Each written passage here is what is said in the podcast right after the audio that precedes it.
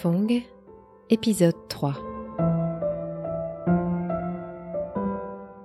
Pendant le temps où j'étais à Hue, j'ai participé à une organisation qui s'appelle euh, Union des étudiants et élèves patriotes de la province de Hue. Un jour, un, un responsable de, de, cette union, mais vraiment, après, je sais que c'est un membre du Virmin.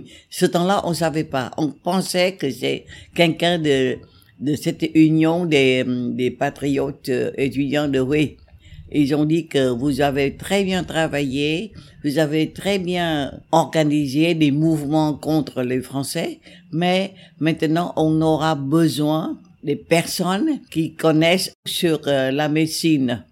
Et moi, j'étais choisi avec deux autres personnes. Trois personnes parmi les, les 300 participants de l'Union. J'étais très fier. Et même le lendemain, on partait de Hue à Hanoï. C'est la première fois que je vois euh, la ville de Hanoï, qui est pour moi une ville à la fois romantique et pleine d'histoire. Mais on n'avait pas le temps de visiter tout de suite. On était logé dans l'hôpital Bạch Mai. C'est un hôpital situé à 7 km de Hanoï. Tous les six jours de la semaine, nous devons, nous devons apprendre la médecine, il faut dire que la médecine malgré nous, parce qu'on ne savait pas. Et, ils ont divisé euh, notre groupe en plusieurs euh, sections, et moi, on m'avait muté à la section de sage-femme avec mes deux autres amis.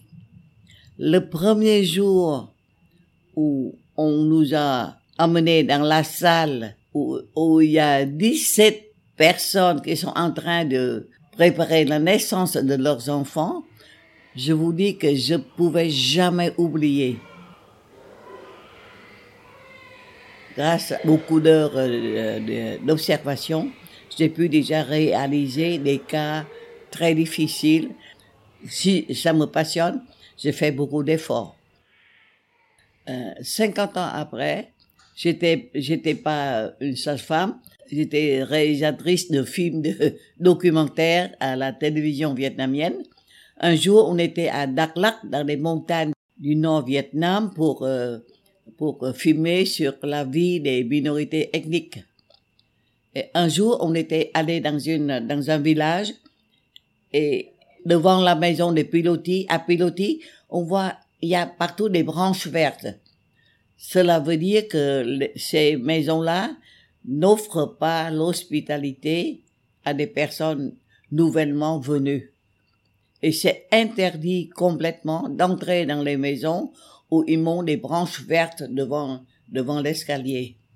Et nous, euh, en voyant tout ça, nous devions euh, rester dans la forêt sans pouvoir entrer dans, dans, ces maisons. Et au troisième jour, on prépare à partir parce que c'est impossible.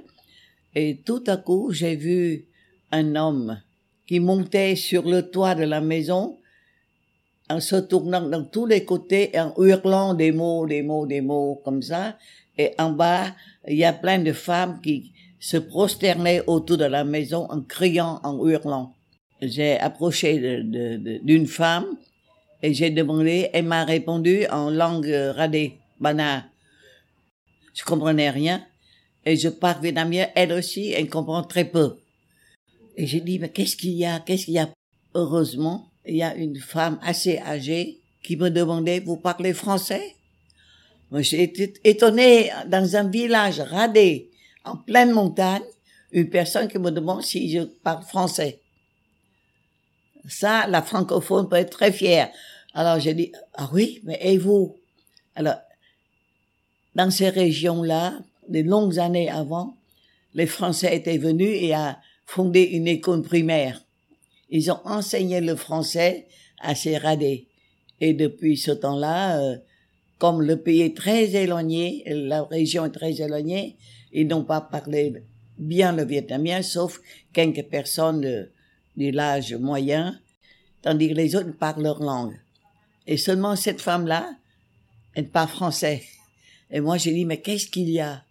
Il dit, le mari est monté dans, parce que le sorcier de la, de, de, de la région a dit, il faut demander le secours du ciel. Sa femme, depuis deux jours, n'avait pas pu mettre l'enfant au monde.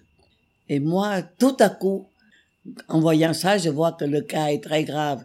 Je veux bien aider. Alors, la, la dame, elle était très, très heureuse. Elle est courue très vite sur l'escalier. Elle a enlevé la branche des feuilles vertes. On m'a invité avec toute l'équipe de films, complètement surpris, de monter dans la maison. Dans cette maison à pilotis, j'ai trouvé une femme à moitié évanouie. J'ai vu son ventre très dur, c'est-à-dire que c'est la dernière période avant la rupture de l'utérus. J'ai hurlé à tout le monde de préparer de l'eau chaude. J'ai fait des manœuvres pour aider la femme enceinte à retrouver sa lucidité.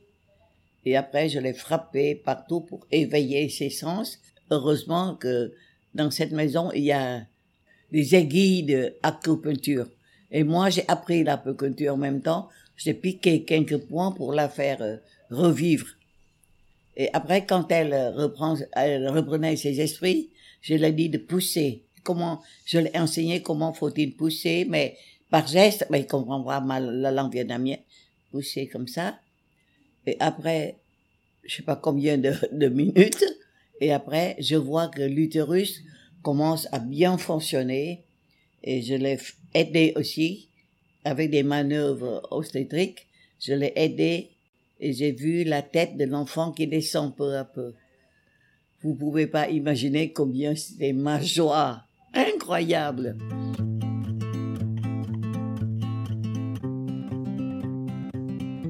Après un certain moment, j'ai pu retirer la tête de, l'enfant et après tout le corps. Il devient un peu violacé. Il pleurait pas. Je lui donnais quelques gifles très forts sur les fesses et on entend le premier cri. Waouh, waouh, waouh.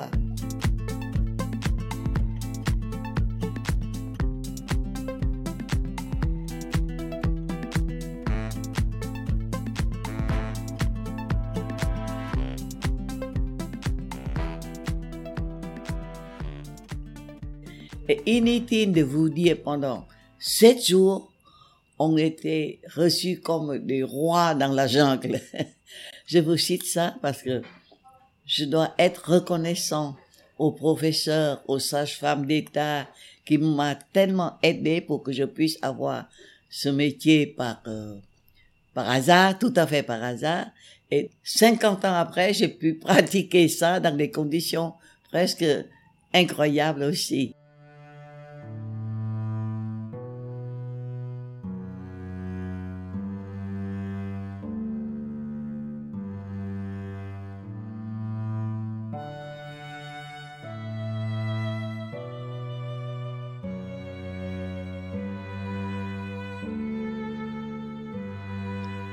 Nous avons passé quelques mois seulement quand soudain une personne de l'organisation de l'Union des, de la jeunesse de patriotes de Hue était venue à Hanoï en nous disant il faut retourner immédiatement à, à Hue. Il faut continuer notre lutte, armée si c'est nécessaire, nous devons retourner à Hue par train. En retournant à Hue, je trouve euh, une ville complètement transformée. C'est un climat vraiment rempli de poutres. Tout le monde pensait à la lutte déjà. Et le 19 décembre 1946, une nuit, nous nous engageons dans une lutte vraiment face à face avec des soldats français. Et c'était une lutte assez difficile, mais je peux vous dire que maintenant, avec, de, avec des temps de recul, on voyait qu'il n'y a rien de, de comparaison entre cette lutte entre pour les soldats français de Houé, avec les étudiants, les élèves de Houé, avec la lutte des bombes américaines. C'était deux choses différentes. Par exemple, les, les Français étaient dans, dans, les soldats français étaient dans un, dans un hôtel qui s'appelle l'hôtel Morin, un grand hôtel spacieux, très grand, français. Et nous, on était de l'autre côté de la rivière du parfum et on a voulu effrayés. On n'avait pas de, on n'avait pas de, de, de, de fusil, on n'avait rien. Alors, imaginez-vous que nous avons, nous avons comporté des, des masses de paille euh, humide. Chacun porte euh, 10 kilos et nous avons ramassé ces pailles-là et nous avons mis sous, sous le rez-de-chaussée de l'hôtel Morin. Et on a ajouté encore des poutres de piment. Et après, on a brûlé le, feu, puisque c'est la paille humide. Il y a plein de fumée avec les, les poutres de piment, très difficile à, à supporter. Et on a voulu faire s'enfuir les Français. Après, avec le temps, on fait beaucoup rigoler, mais ce temps-là, on était très sûr de, du succès. Alors, à peine on fait entrer des, dizaines de kilos de paille dans le rez-de-chaussée, il y a, il y a des soldats français qui, sur l'étage, nous a vus. Et moi, avec mon magnétophone, je dis, pour qui luttez-vous, soldats français? Alors, tout de suite, et on s'est retiré dans le, dans le bas de la, pour vous, mesdemoiselles, mais pam, pam, pam, pam, pam, pam. On avait peur, mais c'était une lutte vraiment de manière écolière plutôt.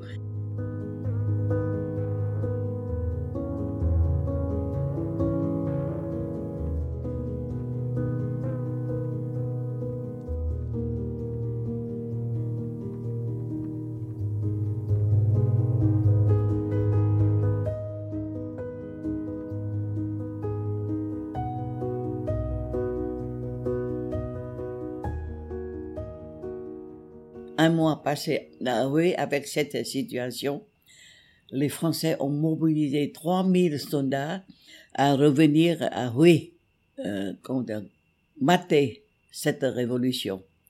Et devant cette avalanche de forces étrangères, nous devons prendre la, la retraite et mon équipe composée de 15 personnes nous, devons précipitamment quitter Hue et regagner le nord Vietnam. On est arrivé à une région qui s'appelle Nghệ An. Nghệ An, ce temps-là, c'était une zone pas encore occupée par les Français et on appelle ça la zone libre, tandis que Hue maintenant devient une zone occupée. Et, et on devait traverser 200 kilomètres à pied dans les forêts parce qu'on ne peut pas continuer par la route coloniale. Il y a, les Français étaient de là, ils bombardaient, ils mitraillaient tout le temps. Et j'avais une paire de sandales, on appelle sandales Ho Chi Minh, en caoutchouc. À force de monter comme ça, les, les sandales étaient déchirées. Et après, il faut jeter les sandales et il faut marcher à pied. Et je vous dis que marcher à pied sur les avec de la pierre qu'on appelle les oreilles de chat parce qu'ils ont de formes pointues. Quelquefois, même avec une sandale, si on marche dessus un peu fort, le, le caoutchouc s'était déchiré. Et avec nos pieds, il faut traverser, traverser des montagnes comme ça. Et nos pieds, c'était tous en sang. Difficile. C'était très dur. Et on était dans une partie où il n'y a que des dunes de sable et on était à bout, exténués. Et euh, il s'appelle Nguyen Hu Ching. Ching. Il a, il a creusé un, un fossé et nous avons mis tous les choses qui ne sont pas nécessaires pour marcher, nos effets individuels, toutes les choses là, on met là et on creuse un fossé et on a tout enterré dedans. Même un crayon devenait lourd pour nous. On a tout enterré. Et quand on est en train de d'enterrer, Chin a dit que voilà, nous avons enterré notre jeunesse. Et en même temps, il a composé un poème d'adieu que tout le monde écoutait en riant et en pleurant. Je veux raconter l'histoire avec lui, anecdote avec lui pendant qu'on était dans, dans le front de Hue un jour, nous étions sur la route et vous savez qu'à ce temps-là, dans toutes les routes, les rues de Hue, il y a plein de petits tranchées. S'il y a l'avion français qui, qui bombardait, qui mitraillait, on sautait dans les tranchées. Et on est en train de marcher, un avion, on appelle Spitfire, est arrivé comme ça, et nous devons nous jeter dans les abris. Moi, j'étais sauté dans un fossé, et lui, il est jeté dans un autre. Et tout à coup, on a entendu des cris, ah, ah, et puis des injures en langue vietnamienne. C'est-à-dire, mon ami est tellement effrayé, il a jeté sur un abri où il y a déjà une femme dedans dessus. Il a tellement effrayé par l'avion et effrayé par le cri soudain dans un fossé, il a pissé sur la tête de, de la femme. Alors, vous voyez la scène, hein? Quand l'avion est parti, King doit se croiser les mains et demandant pardon à la dame qui continuait à injurer, injurer, injurer. Et, et vous savez, dans le futur, il devient membre du gouvernement qui était dans la conférence de Paris pour la négociation euh, pour la paix au Vietnam. Je l'ai vu dans la conférence de Paris, très grave, avec costume. Et quand je le regardais, éclaté de rire. Tout le monde dit, mais pourquoi tu rigoles? Je n'osais pas dire, mais j'ai vu la scène.